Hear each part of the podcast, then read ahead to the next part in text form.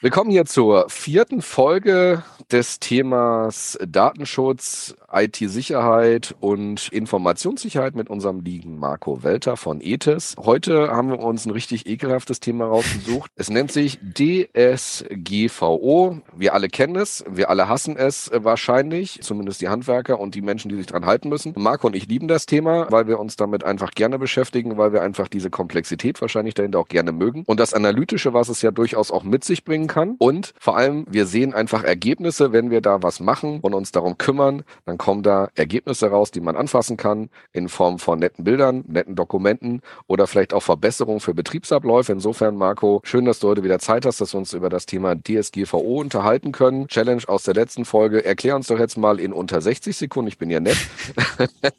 was ist die DSGVO? Und danach machen wir es natürlich nochmal in Smart, schön und schrittweise. Hallo Sebastian, hallo liebe Zuhörer und Zuschauer. Ja, freut mich auch wieder da zu sein. Die Challenge in 60 Sekunden. Okay, ja, die DSGVO ist ausgesprochen die Datenschutzgrundverordnung, wurde erlassen durch das Europäische Parlament, gilt somit für alle Mitgliedsländer der EU und regelt, wie mit personenbezogenen Daten umgegangen werden muss. Das ja, das war, die, schnell. Super. Das, das war schnell. Ich glaube, das hätten wir jetzt sogar in dieser 20-Sekunden-Challenge äh, geschafft. Ich hätte noch ein bisschen schneller sprechen müssen.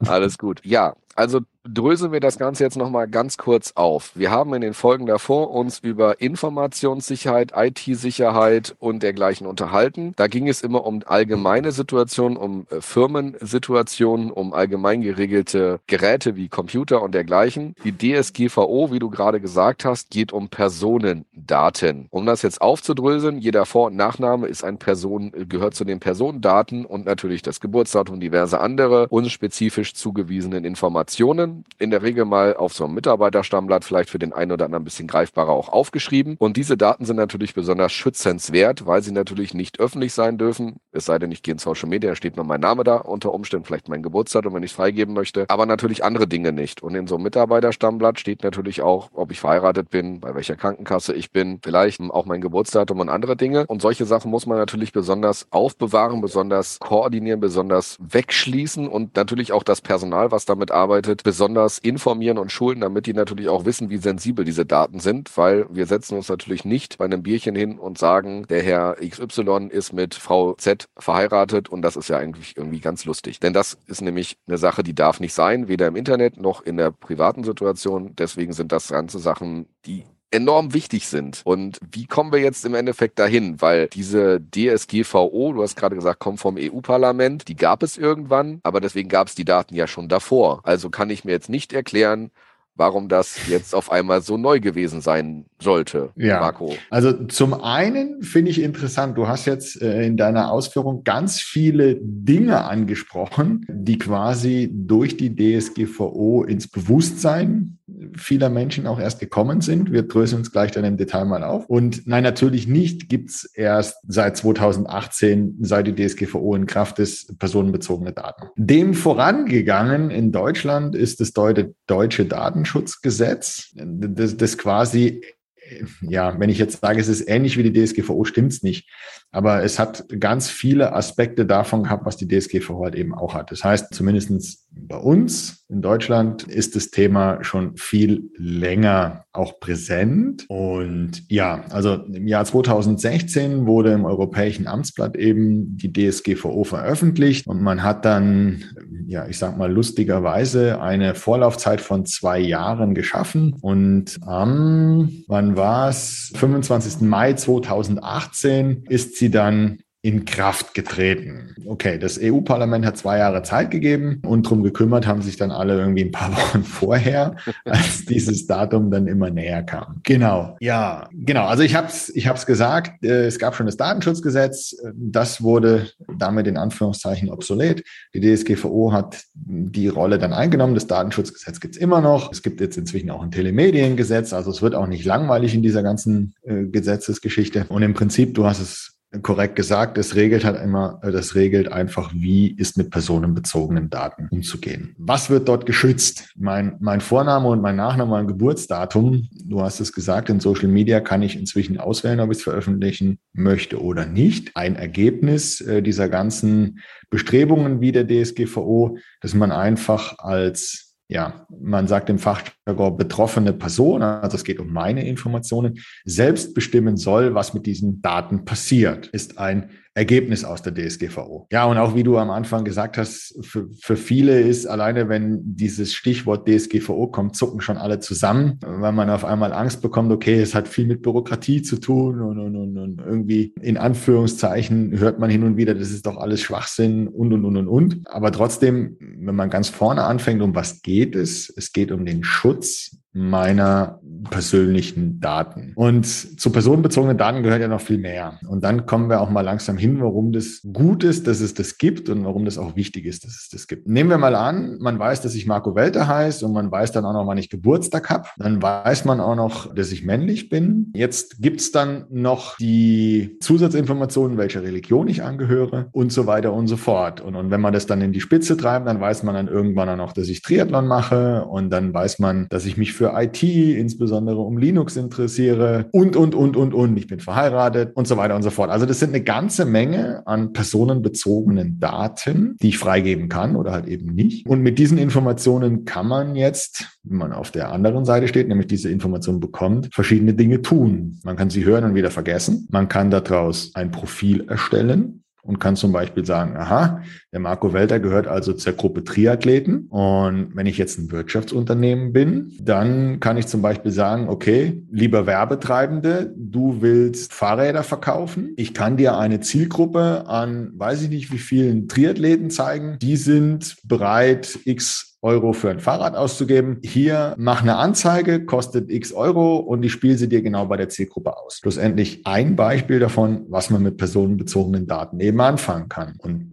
da ist jetzt die DSGVO und eben auch das Datenschutzgesetz, was es vorher gab, die äh, äh, schützen quasi mich als betroffene Person vor dem willkürlichen Verwenden meiner Daten. Das mal in, in, in etwas anderen Worten, es hat jetzt auch länger gedauert als 60 Sekunden, ähm, um das mal zu machen, okay, was ist es, worum geht's und, und, und was bringt's schlussendlich hinten raus auch? Genau, aber wir haben jetzt durch dein plakatives Beispiel mit dir selbst natürlich auch gemerkt, dass wir da über Öffentlichkeit sprechen. Ja, ja. Das heißt im Endeffekt, gerade gesagt, es wird dann unter Umständen mir eine Werbung ausgespielt, öffentlich. Das heißt, wenn ich mich ja auf, auf so einer Plattform im Bereich Social Media aufhalte, die vielleicht auch kostenfrei für mich ist, dann mhm. wissen wir alle, wir bezahlen einfach mit unseren Daten, wie man so schön sagt. Das heißt, genau. mit der Auswertung unserer Daten für dieses Wirtschaftsunternehmen, ob es jetzt Meta heißt, LinkedIn, Instagram oder who cares, von mir aus auch Strava und so weiter, die bewerten oder werten diese Daten aus und können damit dann arbeiten, weil ich mich dort aufhalte und dem aktiv zugestimmt habe, dass sie das dürfen. Genau. So, also jetzt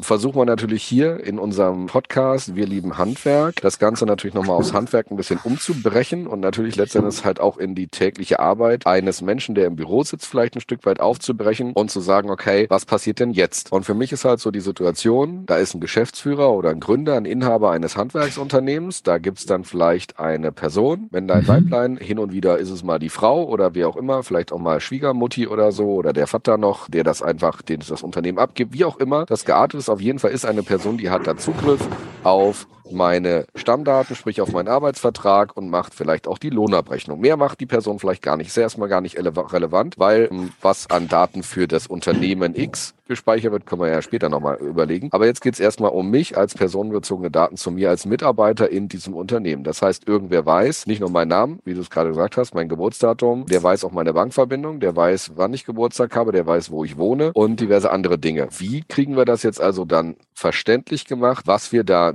dürfen oder was wir da nicht dürfen in dem Moment jetzt zum Datenschutzgesetz, weil ich glaube, das ist nochmal so ein Thema, wo ich sage, da hätte ich eine Idee, aber ich bin irgendwie unschlüssig. Mhm. Ja, im Prinzip DSGVO besteht aus 99 Artikeln. Doch, man kann auch Paragraphen sagen. Und diese 99 Artikel beschreiben zum Beispiel, wie mit den Daten umgegangen werden muss, damit es auch entsprechend sicher ist. Die beschreiben zum Beispiel, dass man eben diese Eigenwilligungserklärungen machen muss. Die DSGVO schreibt auch vor, dass man als Unternehmensinhaber eben seine Mitarbeiter auch sensibilisieren muss, wie mit den Daten umgegangen wird, gerade diese Personalabteilungsthematik dann auch und so weiter und so fort. Also das ist alles eben in der DSGVO geregelt, natürlich in feinstem Juristendeutsch, selbstverständlich. Ja, und, und, und das ist quasi auch der Ausgangspunkt von alledem, ja. Also schlussendlich geht es halt darum, immer dann, wenn ich personenbezogene Daten verarbeite, muss ich mich an gewisse Regeln halten. Wir haben ja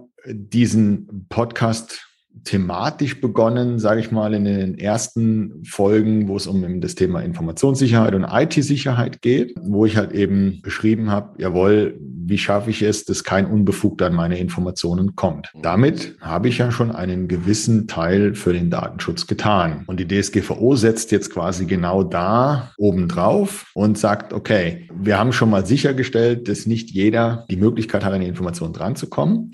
Aber hier haben wir jetzt eine bestimmte Art an Daten, die ist besonders schützenswert. Und je mehr Daten ich von einer Person sammle, desto schützenswerter wird das Ganze. Genau. Und dann, um jetzt auf den Handwerksbetrieb zurückzukommen, das ist alles immer noch sehr theoretisch, ja, wo ich mir dann zum ersten Mal Gedanken machen muss, bevor ich dann mich um die große DSGVO äh, kümmere, ist, wo tauchen denn überhaupt Informationen auf, die personenbezogen sind? Also klar, ich habe natürlich, ähm, beginnen wir mal mit den einfachen Daten, also im Verkauf oder im Einkauf habe ich natürlich einen Ansprechpartner, also einen Kunde oder einen Lieferant, wo ich dann weiß, okay, Herr oder Frau XY arbeitet bei Unternehmen XY, hat die Telefonnummer, hat die Mailadresse und, und wenn ich dann fleißig bin, dann hinterlege ich mir noch das Geburtsdatum dieser Person. Okay, liegt dann in der Software wie Open Handwerk dann ab und es ist grundsätzlich mal geregelt, wer darf mit diesen Daten arbeiten. Das heißt, über Berechtigungssystem schließe ich schon mal aus, dass jeder diese Informationen kommt. Genau, und dann geht's eben weiter und, und wirklich kritische Daten sind dann dein Beispiel jetzt hervorziehend, die Personalabteilung, wo ich ja dann deutlich mehr an Informationen habe. Und, und spannend wird's ja dann, wenn eben jetzt noch Schwerbehinderungen zum Beispiel vorliegen. Auch diese Informationen sind ja dann gespeichert und, und, und, und, und. Und das, Krankenscheine, ganz einfach. Ja, ne? also genau. Der Punkt ist, wie, wie sehe ich regelmäßig im Handwerk, dass halt jemand zentral die Post öffnet, was ja durchaus legitim ist, aber da ziehe ich dann den Krankenschein von der Mitarbeiter raus und es ist halt die Frage, ist das der richtige Weg oder muss halt diese Post generell einfach jemand aufmachen, der halt auch Personalverantwortung hat, um halt solche Sachen halt einfach außen vor zu haben, weil der Mitarbeiter, der mir mein, der mir noch aktuell seine Papier-Krankmeldung äh, schickt, schreibt ja nicht Krankmeldung draußen auf, des, auf dem Briefumschlag drauf, ja? Und genau. Das sind halt so Sachen, Natürlich weiß vielleicht das Team, dass der Mitarbeiter krank ist und es stehen auf dem Zettel für den Arbeitgeber keine Krankheitsgründe oder kein, kein ICD-10-Code drauf. Also was, an was ist der Mitarbeiter erkrankt? Aber nichtsdestotrotz steht die Dauer der Erkrankung zumindest drauf oder seit wann bis wann erstmal die Krankenschreibung gilt und bei einer fortführenden genau. dann das neue Datum. Muss das jeder Mitarbeiter wissen? Halte ich manchmal auch ein bisschen für fragwürdig. In einem Zwei-Mann-Unternehmen ist es vielleicht nicht ganz so schwierig, aber in jedem größeren Unternehmen muss man vielleicht auch an der Stelle mal sagen, ist das Thema Datenschutz, so doof das klingt, nicht auch ein Stück weit an das Öffnungsrecht eines Briefes gekoppelt? So banal das klingt einfach, um zu sagen, der darf das halt nie aufmachen, sondern da ist einfach jemand, der sitzt da vorne und nimmt einfach nur oder holt die Post aus dem Briefkasten, aus dem Schließfach in der, in, in der Post und bringt die halt einer Person Y. Und da muss man halt sagen, okay, ist das halt große Werbung, ist das halt, keine Ahnung, ein Flyer oder steht da halt, was weiß ich, der Lieferant XY drauf, dann geht das nach rechts und darf die Einkaufsabteilung vielleicht öffnen. Aber alles andere muss man vielleicht überlegen, ob das nicht die bessere Lösung ist, um halt diese Daten halt auch sauber wegzuräumen, halt an die Person äh, abzugeben, die damit halt auch arbeiten darf. Und das ist dann wieder die Personalabteilung. Genau.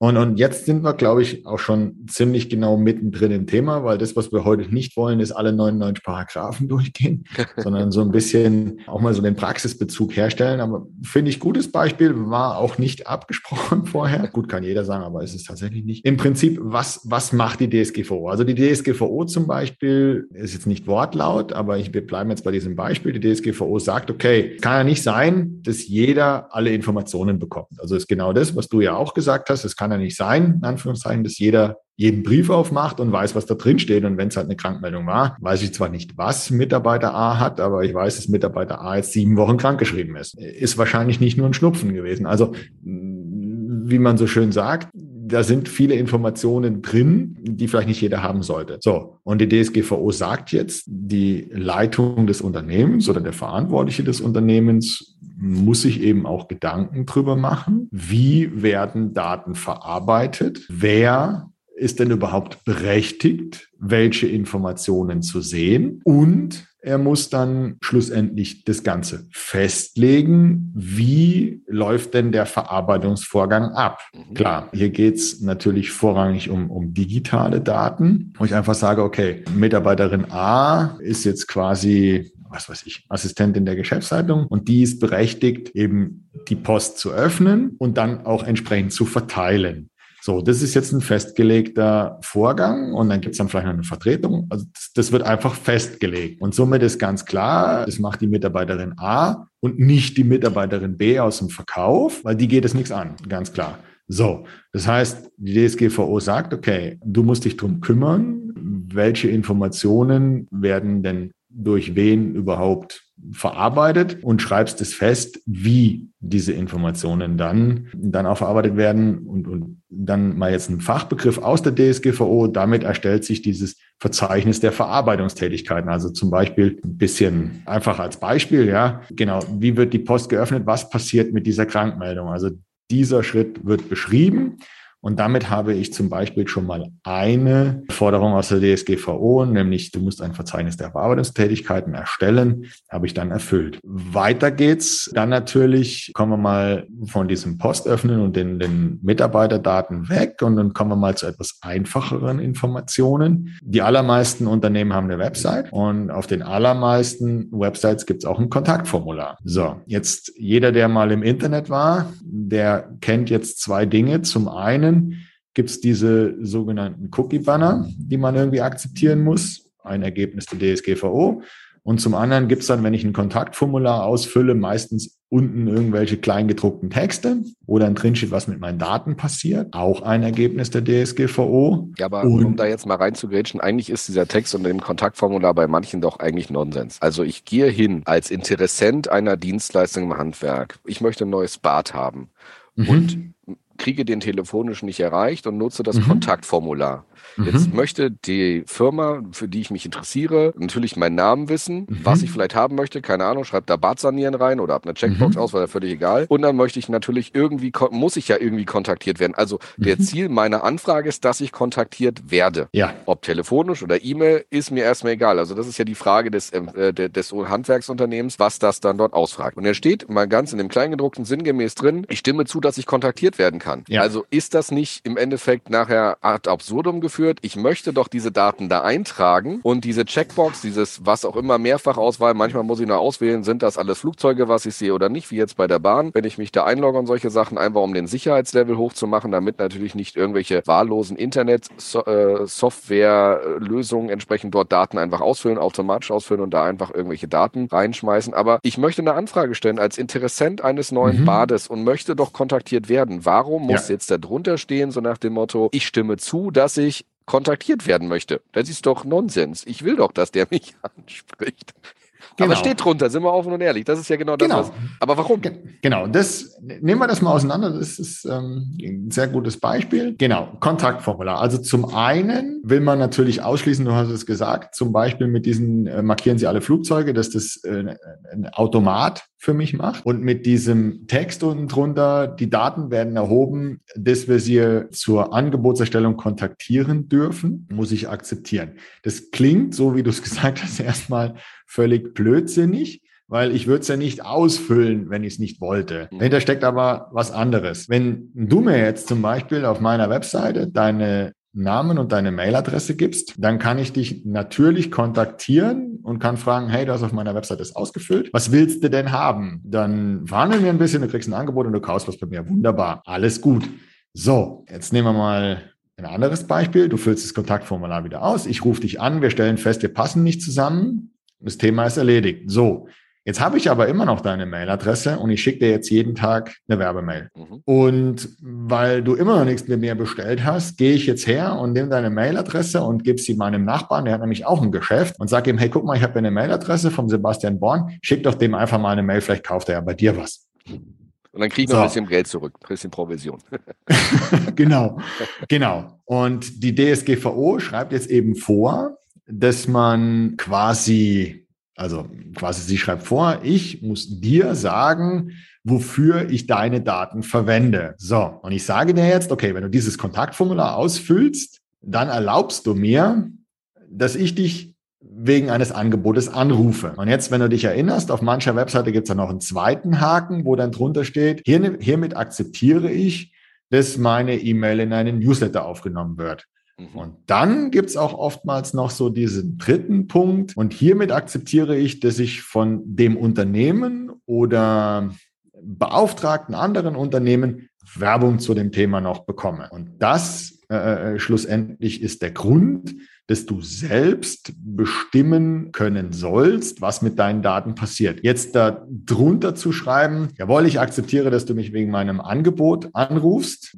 Das ist sehr vorbildlich. Damit kann ich jetzt als Kontaktformularbetreiber beweisen, jawohl, der hat mir tatsächlich erlaubt, dass ich ihn anrufe oder eine Mail schicke, je nachdem, um was es eben geht. Aber für dich schlussendlich ist aber auch abgegrenzt, jawohl, ich habe zugestimmt, dass er mich wegen dem Angebot anruft, aber ich habe noch lange nicht zugestimmt, dass er quasi seinen Werbedienstleister mit meiner Mailadresse beauftragt, mir Werbung zuzuschicken. Das ist der Hintergrund. Sehr schön. Also haben wir es doch, mal, haben wir es doch mal wieder völlig auf den Punkt gebracht, oder? Also der erste Satz ist ad absurdum aber nur dann, wenn er halt im Endeffekt erstmal standalone steht. Und das ist halt der Punkt. Man muss halt auf das Kleingedruckte danach achten. Und in der Regel sind die Checkboxen manchmal drin und manchmal nicht. Offiziell müssen sie heraus sein. Sie dürfen nicht vorausgewählt sein, sondern ich muss sie setzen, genau. aktiv. Das ist halt auch so eine Kleinigkeit, so eine Spitzfindigkeit, die, wo kein Kläger, da kein Richter wahrscheinlich und solche Sachen. Aber das ist halt genau der Punkt. Diese, diese kleine Checkbox oder dieser Hinweis, als Handwerker drunter zu setzen, ich benutze deine Daten, um mich danach zu kontaktieren für diesen Vorgang, ist das eine und macht das Ganze uns ja auch nicht komplizierter. Im Gegenteil, es Nein. macht es transparent, es macht es mir als Interessent einfach ein super Bauchgefühl, dass sich da jemand mit beschäftigt hat und mich danach nicht zuspammt. Oder drunter schreibt, hey, für zukünftige weitere Sachen, mach doch hier noch eine Checkbox und dann kriegst du, was weiß ich, einmal im Monat, quartalsweise einmal die Woche nochmal Informationsmaterial von mir, dann mache nochmal die zweite Checkbox bitte. Und ich bin halt als Interessent in der Lage, selber zu entscheiden. Und das ist, glaube ich, das Thema, Absolut. worum es uns halt auch geht und was natürlich auch der Handwerker an sich als, als der, der das zur Verfügung stellt, vielleicht auch nochmal verstehen kann, jetzt in diesem Zusammenhang, dass er weiß, okay, wenn ich das machen möchte, schreibe ich einmal zwei dran und habe damit natürlich auch wieder Datensicherheit an der Stelle, weil ich habe es ja dann getrackt. Die, mit, die Daten müssen natürlich aufbewahrt werden an der Stelle und ich kann es im Nachgang auch nachweisen, dass der die Person mit der IP-Adresse XY zu dem Datum XY dem Ganzen die Checkbox da reingesetzt hat. Und das ist das, was wir im Hintergrund quasi dann einfach in diesen Datenmodellen einfach wegschreiben. Und damit ist das Ganze doch safe und transparent. Und jetzt ist es halt wieder die Situation, möchte ich es ehrlich, fair und transparent für meinen Interessenten, meinen möglichen neuen Kunden oder in der Form oder möchte ich einfach nur eine halbgare Situation? Und da ist es natürlich, das Handwerk hat einen super Leumund. Die sind Menschen, da erwarten wir natürlich auch durch diesen persönlichen Kontakt mit den Mitarbeitern, vielleicht natürlich auch mit mir als Inhaber, eine ganz andere Situation. Und jetzt geht es halt um so eine Nuance, ein Satz darunter, der das Ganze halt einfach nochmal wirklich sehr, sehr gut macht an der Stelle und natürlich viel, viel Transparenz einfach zeigt. Und das finde ich einfach wichtig, dass man mit solchen kleinen Schritten auch einfach zeigt, dass man sich mit dem Thema auch auseinandergesetzt hat und dass das fürs Unternehmen natürlich auch entsprechende positive Auswirkungen hat. Genau, also zum einen ist es ja so, die DSGVO ist seit 2018 im Griff, wollte ich gerade sagen, Kraft. Und die DSGVO gilt für jeden, der Informationen von Personen, die aus der EU stammen, verarbeitet. Also faktisch für jeden Handwerker dann auch in diesem Fall. Und es gibt natürlich wieder zwei Möglichkeiten. Ich kann natürlich sagen, boah, das ist alles Bürokratie und was soll das und ich habe da gar keine Zeit für. Ja, kann ich alles absolut nachvollziehen. Ähm, aber auf der anderen Seite ist genau das, was du gesagt hast. Man kann natürlich auch hergehen und kann zeigen, hey, wir sind immer noch der Betrieb, den wir vorher vor der DSGVO auch waren. Ähm, wir möchten, wir können dir jetzt nur auch zeigen, dass wir sehr ordentlich äh, mit deinen Daten umgehen. Und, und wenn halt jemand Bewerbungen schickt, dann sagt die DSGVO zum Beispiel, okay, wenn du ihn nicht einstellst, darfst du die Daten nicht aufheben. Das heißt, ich muss sie dann auch irgendwann löschen. Ja, wir sind hier natürlich auch wieder in einem Bereich, wie wir es auch schon bei IT-Sicherheit hatten.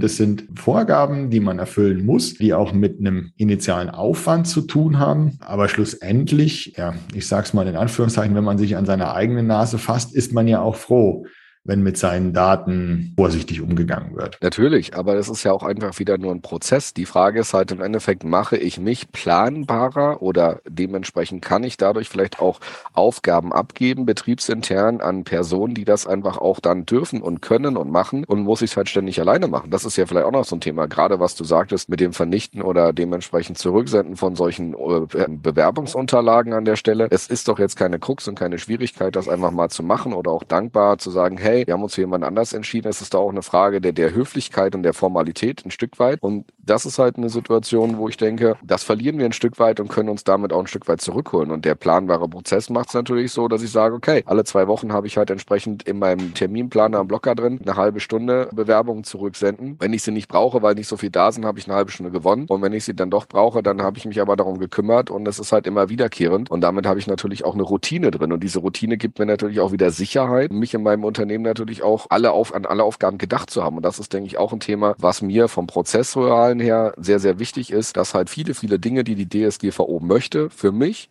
immer wieder ein Arbeitsprozess definiert mhm. und damit natürlich auch planbar wird. Und damit kann ich sagen, ich mache A, B, C. Und damit ist es für mich wesentlich greifbarer als ein gelber Post-it, der irgendwo am Monitor klebt, der mich an irgendwas erinnern soll, weil der klebt ja sowieso 365 Tage im Jahr da dran, in dem dann steht, Backup machen. Ja, wenn ich es aber nicht mache, dann nützt mir der Zettel auch nichts. Und so habe ich vielleicht durch einen Prozess einfach irgendwann eine Routine und mache es dann auch. Und dieses Machen ist ja das, was wir jetzt schon die letzten Folgen auch immer wieder sagen und immer wieder erklären. Man muss es machen, damit es halt einfach besser wird. Genau. Und, und die DSGVO geht ja da einen Schritt weiter und, und das das, bringt ja auch der DSGVO diesen, diesen schlechten Ruf ein. Die DSGVO fordert ja quasi, dass man ein Datenschutzmanagementsystem, DSMS, äh, entwirft. Okay, auf, auf Hochdeutsch bedeutet das, ich muss alles das, was ich tue, muss ich niederschreiben. Ich muss also dokumentieren, wie ist Datenschutz in meinem Unternehmen. Das ist viel Arbeit. Aber um jetzt den Bogen zu deinen Ausführungen zu bringen, genau das, ich habe es irgendwo niedergeschrieben. Und wenn ich dann diese Prozesse, die ich niedergeschrieben habe, auch in mein Unternehmen implementiere, zum Beispiel regelmäßig den Posteingang des Postfaches Bewerbung Ad zu löschen, ähm, dann lebe ich diesen Prozess auch und dann ist es nicht nur, ja, ich mach's, damit es gemacht ist, sondern ich merke dann auch schlussendlich, okay, es war jetzt Arbeit, klar, aber auf der anderen Seite bringt es mich ein Stück weiter und, und, und hilft mir auch in diesen ganzen Themen. Und, und schlussendlich man, man macht es natürlich, damit die Daten geschützt sind. Man macht es aber schlussendlich auch, damit man quasi, ja, der Forderung des Gesetzgebers Genüge getan hat. Und, und das wird natürlich auch entsprechend kontrolliert, ob man es getan hat. Aber dafür spannen wir den Bogen mal zur Open Handwerk. Gibt es ja dann auch die Datenschutzlösung von der Open Handwerk, wo neben dem IT-Grundschutz, was wir im letzten Podcast ja in der Tiefe erklärt haben, eben auch ein Modul zur Verfügung steht, wo ich mich um die DSGVO kümmern kann, um dann auch wieder die von dir angesprochene, ja, bleiben wir bei dieser Checklistenart, um dann einfach auch alles abarbeiten zu können. Ja. Super. Vielen Dank, Marco. Das war mal wieder eine kurzweilige Folge. Am Anfang sehr theoretisch, danach haben wir es versucht, ein bisschen aufzubrechen in die täglichen Arbeiten, die man halt auch hat und es natürlich in ganz, ganz viele andere Bereiche nochmal auszuweiten. Von daher war das wirklich nur ein kleiner Tropfen auf den heißen Stein, um mal das Ganze etwas greifbarer zu machen. Wir sehen uns in der nächsten Folge wieder. Marco, worüber sprechen wir im nächsten, im nächsten Step? Genau, wir haben uns ja vorgenommen nochmal, wie kann ich den IT-Grundschutz im Handwerksbetrieb detailliert umsetzen. Und um jetzt nochmal bei die, auf diese DSGVO-Folge zu kommen, im übernächsten kommen wir dann etwas detaillierter. Was muss ich denn als Handwerker überhaupt tun, um DSGVO-konform zu sein? Somit auch von mir vielen Dank fürs Zuhören. Danke an dich, Sebastian, und bis demnächst. Wir hören uns in der nächsten Folge. Tschüss. Genau, tschüss.